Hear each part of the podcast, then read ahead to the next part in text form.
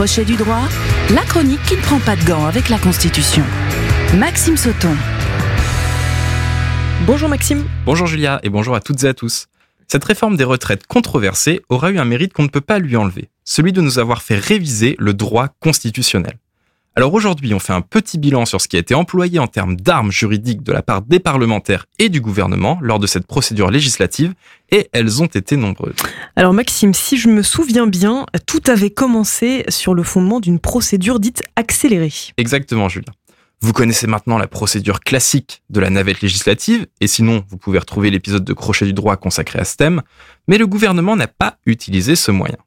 En effet, pour aller plus vite, il a décidé de passer par l'article 47-1 de la Constitution, qui est une procédure accélérée.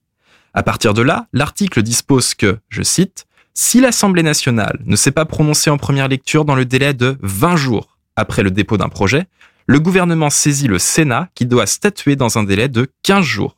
Il est ensuite procédé dans les conditions prévues à l'article 45. Alors pour rappel, hein, c'est ce qui s'est passé. L'Assemblée nationale n'a pas réussi à se mettre d'accord sur un texte commun, et après le vote du Sénat, et nous y revenons juste après, l'article 45 s'est appliqué. C'est-à-dire qu'une commission mixte paritaire a été mise en place pour décider d'un texte définitif qui est normalement soumis au vote, mais ça aussi nous y revenons plus tard. Et donc, que s'est-il passé au Sénat pendant le processus législatif de la réforme des retraites? Eh bien, toujours dans le cadre de cette procédure accélérée, le ministre du Travail a décidé au Sénat d'utiliser l'article 44 alinéa 3 de la Constitution. Alors, le 44 alinéa 3 permet le déclenchement de la procédure dite du vote unique. Il dispose que, je cite, si le gouvernement le demande, l'Assemblée saisie se prononce par un seul vote sur tout ou partie du texte en discussion, en ne retenant que les amendements proposés ou acceptés par le gouvernement. Ainsi, le gouvernement espérait rester dans les temps et éviter les obstructions parlementaires qui auraient ralenti la procédure.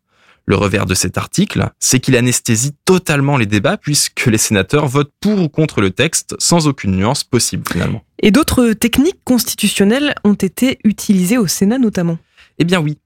Et je vous avais dit qu'on révisait avec cette réforme des retraites l'arsenal juridique de la Ve République en matière de procédure parlementaire. Car en plus de l'article 47-1, de l'article 44 alinéa 3 de la Constitution, le gouvernement avait utilisé juste avant l'article 44 alinéa 2 de la Constitution, qui dispose que, je cite, Après l'ouverture du débat, le gouvernement peut s'opposer à l'examen de tout amendement qui n'a pas été antérieurement soumis à la Commission. Le but d'utiliser cet article était d'empêcher les sénateurs de gauche de déposer des sous-amendements qui n'avaient pas déjà été examinés par la Commission des affaires sociales. Normalement, hein, pour rappel, les amendements sont le plus souvent déjà pré-examinés en commission, mais il est possible d'en rajouter en cours de procédure, sauf en l'espèce si le gouvernement s'y oppose. Et donc le Sénat a voté le texte, une commission mixte paritaire a été mise en place et a décidé euh, d'un texte, puis le gouvernement, au lieu de laisser voter le Parlement, a choisi de recourir à la motion de censure. La boucle est bouclée. C'est exactement ça. Le gouvernement a choisi de passer par l'article 49 alinéa 3 de la Constitution, la motion de censure. Cet article dispose que, je cite, le Premier ministre peut, après délibération du Conseil des ministres, engager la responsabilité du gouvernement devant l'Assemblée nationale sur le vote d'un projet de loi de finances ou de financement de la sécurité sociale. Dans ce cas, ce projet est considéré comme adopté, sauf si une motion de censure déposée dans les 24 heures qui suivent est votée dans les conditions prévues à l'alinéa précédent. La motion de censure n'a pas été votée à 9 voix près, et donc le projet est considéré comme adopté. Alors, Juste un petit point sur la motion de censure quand même. C'est un instrument juridique qui vise à débloquer des situations compliquées. L'instrument n'est absolument pas mauvais en soi, comme tous les articles que nous venons de voir d'ailleurs. C'est la pratique qui peut poser problème. Faire une procédure accélérée n'était pas mauvais en soi, notamment car le gouvernement savait que les partis d'opposition joueraient la montre sinon. Idem pour le droit d'amendement.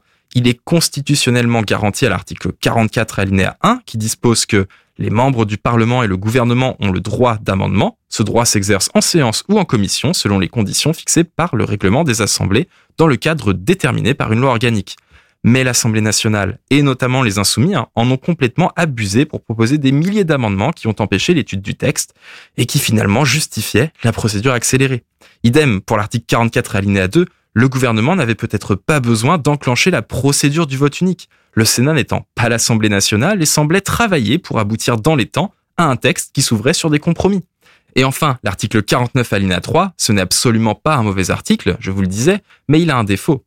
C'est que les députés ne votent pas tellement pour ou contre le texte, mais pour ou contre le président de la République, tout en gardant en tête que si la motion passe, une dissolution est possible et qu'ils risquent de perdre leur poste car de nouvelles élections auront lieu. Voilà pour la procédure législative de la réforme des retraites qui nous aura fait réviser quelques articles de la Constitution que l'on ne voit pas tous les jours. Mais attention, ce n'est pas terminé car le Conseil constitutionnel peut encore jouer un rôle et la possibilité d'un référendum d'initiative partagée n'est pas encore écartée. Mais nous verrons ça dans les prochains épisodes. Merci beaucoup Maxime, à bientôt. Crochet du droit à podcaster et à réécouter sur myson et le.